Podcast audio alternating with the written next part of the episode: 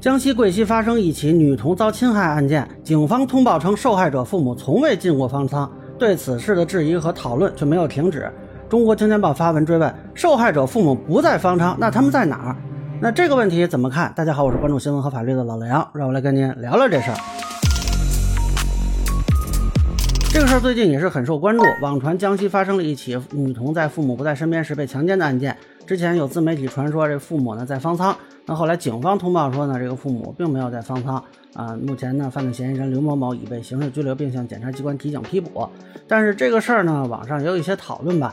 嗯，有自媒体还是认为警方的通报不完整。啊，昨天的《中国青年报》啊，专门发了一个评论，追问贵溪强奸案受害者父母不在方舱，那他们在哪里？啊，我看了一下这个各方面的声音啊，我个人会认为这件事由于讨论的逻辑错误，导致了现在这个讨论的一个处混乱状态。啊，就我个人看法啊，不能以发生案件作为批评防疫政策的理由。啊，当然呢，同时关于防疫政策如何更好的落实，其实更值得考量。啊，首先这个案子本身来说啊，目前看就是被害人为未成年人的强奸案。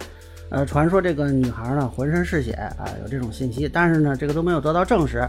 啊，如果造成了较重的伤情，也是加重情节。呃，这里说明一下，强奸罪在刑法上呢是分成两档量刑。一般是三年以上十年以下有期徒刑。那如果有从重情节，是十年以上到死刑啊。但是很多人有个误区啊，说以为只要有未成年人，那就一律是十年以上。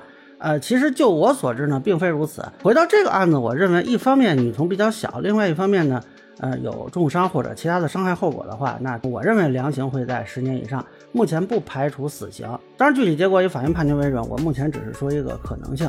那么第二个问题呢，就是很多人在讨论是不是隔离导致了强奸啊？说如果不是有隔离，就不会发生强奸案。呃，这个一方面我们暂时不清楚啊，是否啊有隔离的这个情况。那么目前的警方通报是说没有进入方舱，呃，但是即便说啊是隔离了，或者甚至说我们进入方舱了，也不能因为说发生了刑事案件就认为是防疫政策的问题。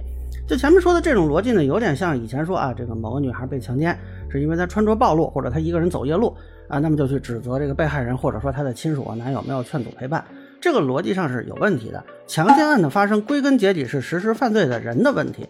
那么有人还讨论追责啊，就我个人看，刑事追责目前主要就是这个强奸实施者，因为法律上你要追责是要有预见的。啊，就是说我们可以预见这个孩子只要一个人在家就有被强奸的可能啊，那这个就可以追责。但是显然这个并非如此。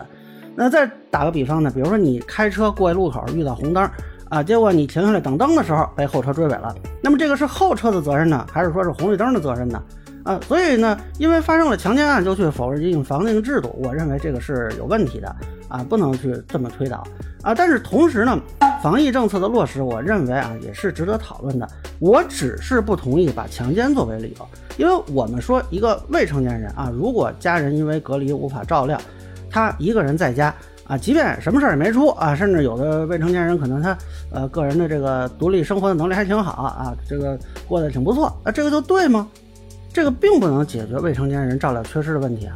那么我相信很多人讨论这个案子，嗯，包括之前有一些关于防疫政策的讨论啊，并不是说这些人要反对实施防疫政策本身，而是认为防疫政策在落实层面是有一些改进空间的。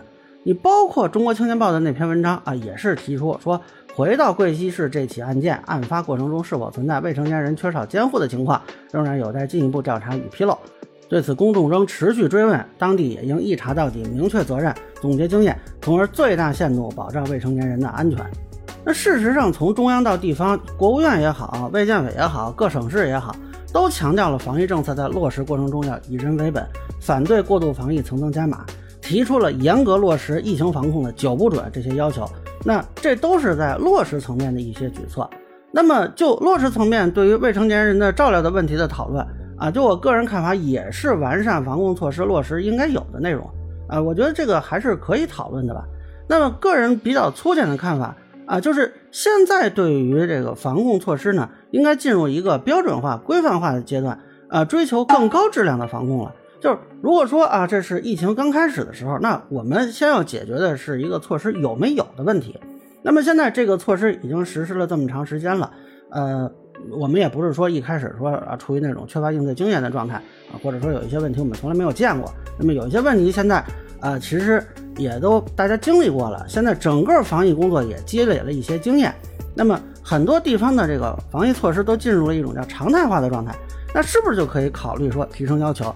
我们现在需要一个标准的操作规范和流程了。那比如说这个隔离的问题，那是不是就可以规定啊，在一个比如说隔离开始的时候就有一个标准的流程，说这个人要开始隔离了，那对他做一个基础信息的登记啊，你包括有没有基础病啊？啊，有没有需要特别医疗措施或者是药物的呀？那家里有没有老人或者未成年人无人照料的呀？那么涉及人身安全和重大财产损失的啊，我觉得是应该为其解决的。那如果不涉及人身安全，但是涉及一些轻度财产损失的啊，我觉得应该是在能力范围内考虑为其解决啊。比如说家里有未成年人无人照料，那么这个有可能会危及到未成年人的人身安全问题。那是不是就可以规定一个流程，说看到这样的登记信息，就自动启动下一步的流程，由民政部门或者社区安排相应的照料的工作，那保障未成年人的至少是安全吧？我觉得，呃，这个样的话呢，被隔离人员也会更安心的配合隔离，这中间可能遇到的问题也就会更少，那么防疫措施的质量也就更高。相对来说，即便遇到一些意外事件呀什么的，引发的争议也会少很多啊。整体上来说。对我们的这个防疫工作其实是有利的，所以我个人认为，这就是说提出一些标准化呀、这种规范化的流程啊，是一件可以考虑的事情。